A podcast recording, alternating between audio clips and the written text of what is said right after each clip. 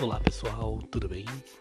Hoje a gente vai estudar um assunto para tema do Enem, tema de redação. E o assunto de hoje é obsolescência programada. Já ouviu falar disso? Que tema estranho, né? Mas vamos lá. O tema obsolescência programada não é novo. Na verdade, quando se fala de obsolescência programada, é algo bem antigo. Obsolescência programada é algo que os consumidores foram percebendo que os produtos tinham. Ou seja, os produtos, eles começaram a perceber que eles tinham uma certa programação, seja intencional, seja uma programação eletrônica, mas eles tinham uma programação para que um dia eles se tornassem obsoletos, ou seja, que eles quebrassem ou que eles deixassem de funcionar. E isso, na verdade, começou há muito tempo.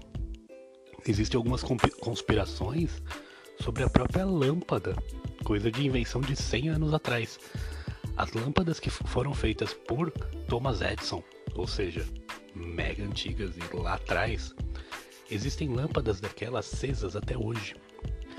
Em Boston, dentro de um corpo de bombeiros, é, tem uma lâmpada dessa, uma lâmpada que foi feita lá na época de Thomas Edison, e essa lâmpada está acesa desde então. Essa lâmpada está acesa há quase 120 anos. E ela nunca foi apagada. Ela foi apagada uma vez que teve um incêndio e uma outra vez que teve um terremoto. Assim. E ela continua acesa. Nunca teve manutenção nem nada. Ela só deixa lá acesa. É até uma atração.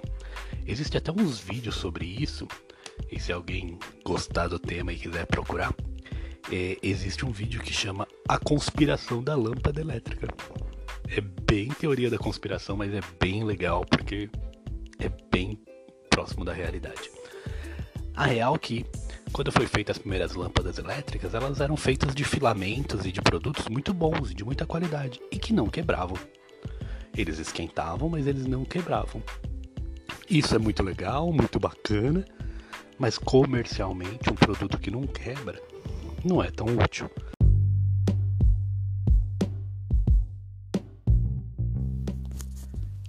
A grande questão quando a gente fala de obsolescência programada é porque é uma coisa meio óbvia até. Se os produtos forem feitos para durar e para nunca quebrar, nunca teríamos novos produtos. Isso talvez tenha sido algo que as próprias indústrias perceberam lá nos anos 30, quando nós tivemos nos Estados Unidos uma crise de desabastecimento, ou seja, as pessoas pararam de comprar. As, as indústrias e as lojas tinham muito produto e simplesmente não havia ninguém comprando. Por que, que não havia ninguém comprando? Em parte porque já tinha havido uma, um boom de crescimento, então eletrodomésticos e produtos já haviam sido comprados para a maioria das famílias, e esses produtos ainda estavam lá, eles eram bons, as pessoas não tinham uma necessidade de compra. O consumismo era bem menor. Né? Claro que teve outros impactos, como a própria guerra, é, nos anos anteriores, a diminuição da renda, os juros altos, houve outros impactos. Mas um dos impactos pode ter sido isso. A indústria sai então da crise de 29, do crash, é, e se reinventa se reinventa com produtos diferentes, com eletrodomésticos diferentes, produtos de qualidade, mas que de certa forma eles tinham uma certa obsolescência, ou seja, eles tinham um momento que eles não seriam novos. E esse momento que eles não seriam novos, talvez não é nem porque ele quebrasse, é simplesmente porque a empresa lançava um produto é, com uma tecnologia, mesmo sabendo que daqui dois anos ela pode lançar o mesmo produto com uma tecnologia superior. Dois anos eu tô sendo bem legal, porque na verdade vemos hoje nos celulares que às vezes eles são lançados a cada três meses, quatro meses. Né? A Samsung chega a fazer às vezes nove lançamentos em um ano. E aí você vai me falar que teve nove tecnologias novas feitas no ano? Não teve, né? Normalmente são os mesmos. É... Mas isso lá nos anos 50 acabou sendo comum. Então, por exemplo, lançava uma batedeira, essa batedeira é, era muito boa, muito durável, mas logo depois lançava uma outra que também era muito boa, que também era muito durável, mas que tinha uma peça diferente, tinha uma cor diferente. É, esses produtos começaram a ter, de certa forma, uma obsolescência. Ou seja, depois de um certo tempo, a pessoa já ia querer novos produtos. Isso desencadeia até de certa forma um certo consumismo. E de verdade, a nossa sociedade consumista surge a partir daí. É, existem vários movimentos para você tentar controlar um pouco essa tática das indústrias. Essa tática ela existe, mas existem vários movimentos tentando controlar isso daí. Gostaria que vocês pesquisassem, até alguns são bem legais. Existe um movimento que chama o Movimento Sem Obsolescência Programada. É, ele tem a intenção de ser apolítico, mas é claro que ele tem ligações com indústrias e tal. É, ele ganhou a fama após trazer à tona o fato de que as lâmpadas durarem menos do que décadas atrás. Ou seja, as que saíram do mercado, acabaram de ser vendidas, elas duram em média, é, duravam em média 2.500 horas. Então você tinha uma lâmpada lá que durava 2.500 horas ligadas. Hoje, com a chegada de algumas empresas e de algumas mudanças, é, as lâmpadas duram em média mil horas. Pode parecer pouco, você pode falar, ah, professor, mas é uma lâmpada, tanto faz, né? Se ela durar pouco, eu vou lá e compro outra. É justamente aí que reside o fato da obsolescência programada ser algo de verdade programado, até para você ter esse tipo de pensamento. O produto é barato, então eu vou é, comprar outro. Né? É, existe um, um, produto, isso é muito comum no Brasil, nos Estados Unidos nem tanto, vocês já devem ter visto. No seu botijão de gás, ele é ligado por uma mangueira e uma peça de metal enorme que liga o botijão. Ela até rosqueia tal. Se você nunca viu, dá uma olhada no seu botijão de gás, a grande chance é que ela tenha. Essa peça ela rosqueia dentro do botijão, ela é até redonda.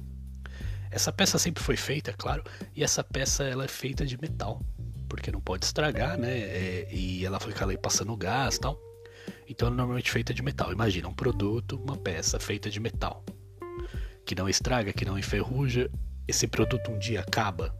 Não, né?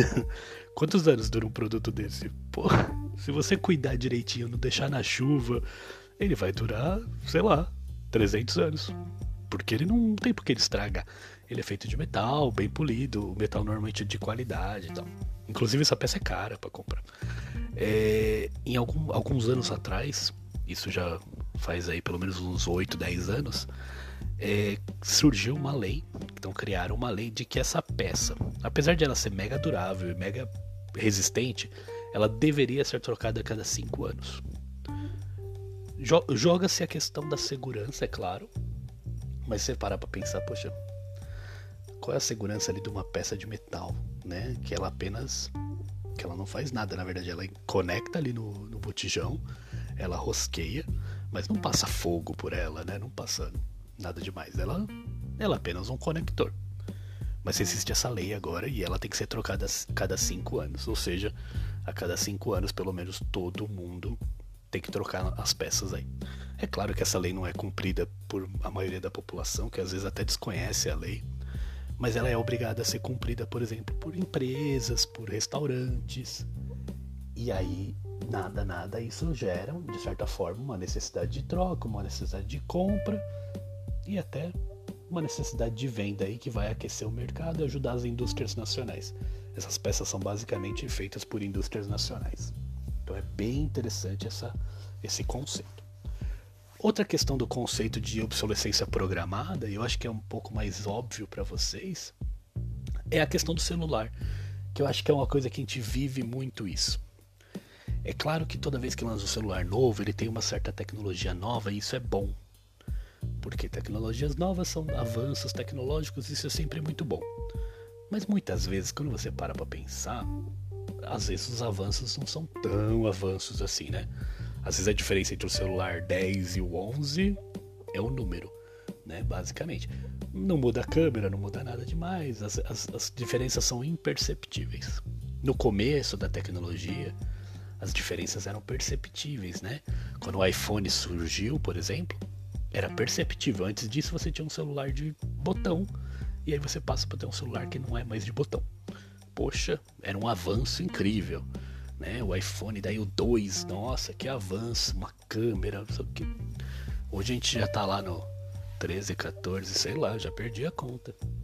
E às vezes o avanço de um para o outro é mais estético do que tecnológico. E aí a outra questão que surge é: será que realmente as pessoas trocam de celular? Precisam trocar de celular?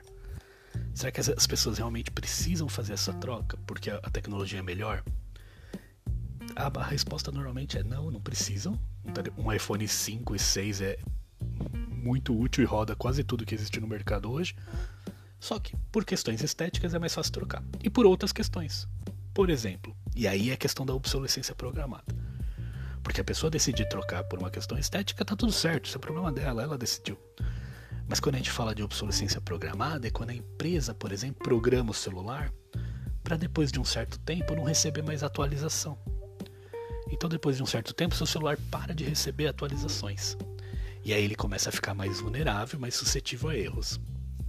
Os aplicativos novos que são lançados já deixam de ser lançados para o seu celular porque o celular, seu celular às vezes não tem a atualização necessária. Eu falei de iPhone, mas isso existe no Android. O Android tinha atualizações direto. Essas atualizações tinham o nome de doces. Eu não sei se vocês já viram isso. Cada atualização tinha o nome de um docinho lá. Aí tinha lá marshmallow, cake e um monte. Em algum momento, algumas, alguns aplicativos eles não serviam mais no, nos Android, sei lá, 4 ou 5. Com essa atualização 4 ou 5. Então só servia do 6 para cima. E aí a pessoa que tinha lá um celular que tinha essa atualização 4 ou 5 que era totalmente útil, que a pessoa ainda servia para tudo que ela precisava, começa de certa forma a ser forçado a trocar. Isso é obsolescência programada.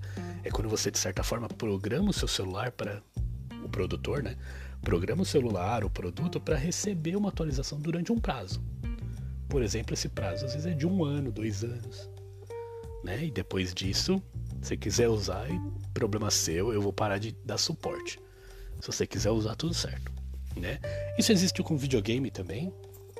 É, os videogames hoje são lançados é, com bastante é, frequência. E, e, normalmente, depois que um, um, videogame novo é lançado, o antigo para de receber suporte e aí, é, consequentemente, para de ter atualizações e consequentemente para de ter jogos novos e aí em algum momento você vai se ver obrigado a comprar o videogame novo. É, isso é bem comum, isso gera uma necessidade de compra, isso gera de certa forma um consumismo. É uma coisa interessante que o próprio Código de Defesa do Consumidor já abordou esse tema. Em um, estu um estudo do Instituto de Defesa do Consumidor, mostrou que 93% dos brasileiros acreditam que os eletrônicos duram menos hoje do que antes. Olha que interessante. É, e essas suspeitas, elas, na verdade, é, têm base científica, porque não é só a questão da percepção, é realmente a, está acontecendo isso. Hoje, a vida útil é, dos aparelhos, por exemplo, do aparelho celular, gira em torno de 3 anos. O ideal de acordo com a própria tecnologia e as mudanças tecnológicas que existem, são de 5 anos e meio. Ou seja, a tecnologia não vai dar um pulo tão grande a cada 5 anos e meio. Talvez se você tiver um celular de 5 anos e meio atrás, ele realmente não tenha uma tecnologia tão boa quanto hoje. Mas a ideia é que se você comprar um celular hoje, daqui 5 anos ele ainda é mega atual. Porque as inovações tecnológicas demoram para surgir. E demorando para surgir, não tem por que criarem novos produtos. Hoje, se a gente parar para pensar, a televisão ela tem uma vida útil de em torno de 5 anos, quando o ideal seria 10 anos. Se você parar para pensar, as televisões hoje elas têm uma tecnologia altíssima, mas que basicamente é a mesma coisa do que quando lançou a televisão de LED há 10 anos atrás. Elas vão mudando algumas características, melhorando uma qualidade, mas tudo coisa muito pequena. Todo ano uma inovação pequena em vez de saltos, é dado é, inovações menores. A mesma pesquisa perguntou assim para as pessoas por que os aparelhos precisam ser substituídos. Por que, que você troca de aparelho? 30% falou que o antigo não funciona mais. 47% falou que o novo é mais moderno e tem mais funções. É, e 23% falou que o antigo até funcionava, mas tinha defeitos. Ou seja, a maioria das pessoas troca porque o, o outro é mais moderno e tem mais funções. Parece uma coisa óbvia pra gente que às vezes vive numa sociedade consumista. Você fala, professor, mas é óbvio isso, é lógico que o novo vai ter mais funções, não sei o quê. Tudo bem. A questão é a quantidade de produtos novos todo ano. Como eu disse, a Samsung lança novos, novos celulares e linhas de celulares por ano. A, o iPhone faz a mesma coisa, a Apple faz a mesma coisa. Imagina todo esse produto sendo trocado e sendo consumido. Para onde vai o antigo? Aqui no Brasil existe a tradição, né? Você compra um celular novo, você dá o seu celular mais velho pro irmão mais novo, né? Se seu pai comprar um celular novo, ele vai dar o um celular mais velho para você. Então tudo bem, aqui no Brasil de certa forma há uma reciclagem do produto mais velho vir para os familiares mais novos. Nos países mais desenvolvidos, que esses produtos não são tão caros quanto são aqui no Brasil, os mais velhos, os produtos mais velhos são simplesmente descartados. É muito comum no Japão ter lixão de produto eletrônico. E aí a pessoa vai nesse lixão de produto eletrônico e os produtos que estão lá são incríveis, baseados na nossa realidade, por exemplo. Você consegue ir num lixão desses produtos aí e tem um videogame novo. Por que, que tá um videogame novo lá? Porque a pessoa mora numa casa pequena, comprou um videogame mais novo do que aquele, e aquele simplesmente não cabe em lugar nenhum. Ele vai lá e descarta. Com uma certa consciência ecológica tal, mas ele vai lá e descarta. Nos Estados Unidos isso é muito comum, na Europa também. Mas o Japão eu acho que é o, o exagero. Procurem na internet é, lixões eletrônicos no Japão. Existem vários vídeos, várias pessoas mostrando e falando, olha meu Deus, esse celular aqui acabou de lançar, sabe? O celular que lançou há 3, 4 meses atrás. O cara já, às vezes já tem um novo e aquele não, não é útil para ele. Não tem onde guardar, mora sozinho, não tem ninguém para dar aquele celular. Aquele celular descartado. Isso é uma sensação de sociedade consumista e isso é, de certa forma, um pouco de consumismo. É, e esses consumismos surgem todos a partir dessa, dessa realidade, dessa situação de as pessoas querem sempre os produtos mais novos com mais funções e os produtos mais antigos com menos funções vão sem querer e sem parecer eles vão sendo quebrados, né? naturalmente, ok? É, eu gostaria que vocês também vissem um vídeo, eu vou mandar o link. O vídeo chama História das Coisas. É um vídeo muito interessante, é uma curta-metragem, tem 20 minutos. É, e ele é muito bacana, eu vou colocar o link aqui na descrição do episódio. Pra vocês entenderem um pouquinho melhor sobre o tema. Tá certo? E aí, gostaram do tema de hoje? O tema é bem diferente, né? É o tema obsolescência programada. Mas obsolescência programada não é só obsolescência programada, mas também sociedade de consumo, a sociedade consumista é, e o próprio consumo das pessoas, o consumismo exagerado das pessoas. São todos temas possíveis e que têm a ver com o mesmo tema central. Então acho legal que a gente conseguir argumentar sobre isso é, e conseguir pensar em argumentos e soluções interessantes sobre isso. Por exemplo, quando a gente fala de sociedade consumista, ou quando a gente fala de consumismo, quais são os argumentos para isso? Quais são os argumentos para é, você diminuir um pouco o consumo? Isso é interessante para a gente pensar. Quando a gente fala em obsolescência programada, quais são os argumentos que eu posso ter em relação à obsolescência programada? Primeiro, é tentar descobrir até se ela existe ou não existe, né? E, e ela existindo ou não existindo, por que, que as indústrias fazem isso? E se as indústrias não fizerem isso, vai tudo bem? Vai ser legal? Né? O que acontece com a Apple se ela não vender celular? Tudo bem para ela? Então, é uma a sociedade consumista, ela também por incrível que pareça, ela é meio que o mal necessário. Porque se ninguém mais comprar celular no ano que vem, as indústrias quebram e, e muitas empresas e muitas pessoas vão perder emprego. Então a gente acaba entrando num ciclo consumista que você compra para ter emprego e você tem emprego, ganha dinheiro e acaba comprando um produto novo. Esse ciclo consumista é muito doido, muito interessante. Gostaria que vocês pesquisassem, estudassem mais porque é bem interessante mesmo. E sobre o, a obsolescência programada, eu acho que as coisas mais fáceis para estudar e os argumentos mais fáceis é, é conscientização do, do, do, consumidor, a conscientização de você, né?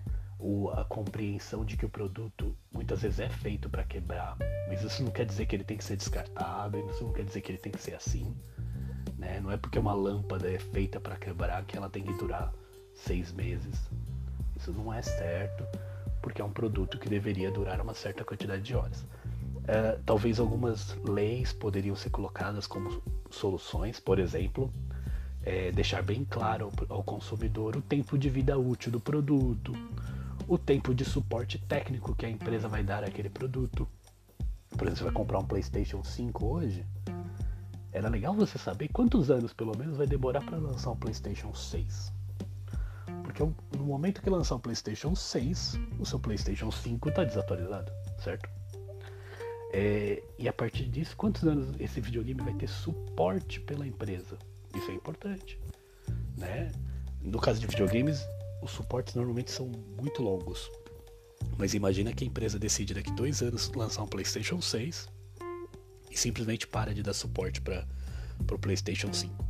Falar, olha, agora todos os serviços vão ser do 6. Quem tiver o 6, beleza. Quem não tiver, tchau. Será que vai ser útil para ela isso? se ela decidir que isso é útil, será que vai ser bom para você isso? Quer dizer, o que te protege de que o produto que você comprou hoje, amanhã, não seja mais, não tenha mais suporte nenhum e não tenha, por exemplo, jogos lançados? O que, que te protege de comprar um celular novo e daqui a três meses a empresa decidir que aquele celular vai ser tirado de linha e não vai dar mais suporte para aquele celular, não vai mais atualizar? talvez algumas leis e algumas legislações sobre isso. Eu citei aqui para vocês uh, o Código de Defesa do Consumidor. Quando a gente está falando de produtos, é, normalmente a gente vai falar de Código de Defesa de Consumidor, tá? É, uma coisa interessante, e, e falando em lei, em 2012 o Superior Tribunal de Justiça decidiu uma indenização para um dono de trator que deveria durar de 10 a 12 anos e não apresentar desgaste natural após três anos, como a marca argumentou. Na decisão, o STJ tomou para si o dever de combater a prática que prejudica o consumidor e a natureza ao aumentar a produção de lixo. A gente está falando às vezes de iPhone, de celular, de um videogame, mas imagina um trator. Sabe quanto custa um trator? Pesquise na internet agora. Quanto custa um trator? Tem trator que é coisa de milhão. É uma coisa absurda. E é um produto que, obviamente, ele vai se desgastar, desgastar. Natural, até porque ele faz um trabalho ali, imagina vocês, pesado demais, né? É, mas é um produto caro. E aquele produto ele vai se desgastar, ele tem lá um prazo de 10 anos. Mas aí o consumidor está alegando aqui, ó, 3 anos o produto já tem desgaste natural. Não é para ter desgaste natural com 3 anos, sendo que ele tem que durar 10 e sendo que é um produto caro, né? É, e, esse, e o fato de ele ser caro quer dizer que supõe-se uma certa durabilidade. E aí, nesse caso, o STJ, o STJ deu parecer favorável ao consumidor. Ou seja, a empresa dona do trator vai ter que pagar uma indenização a ele. Olha que, que situação interessante. Então, é só mais uma situação para deixar ilustrado o caso aí. É, mas é um tema bacana, eu gostaria que vocês estudassem mais sobre esse tema. Esse tema é um tema bem interessante, porque de certa forma ele não está ligado a, a, nenhuma questão muito de, complexa, mas ele aborda várias questões sociais e da sociedade atual. Então dá para você argumentar e dá para você trabalhar em cima disso bastante. Ok? Estudei mais sobre o tema, dei uma lida, pode deixar aqui nos comentários algum conteúdo e, e algum comentário sobre o tema e vamos fazer uma redação aí sobre esse tema. Quem sabe ele esse tema cai no Enem, né? É isso aí, galera. Obrigado e até mais.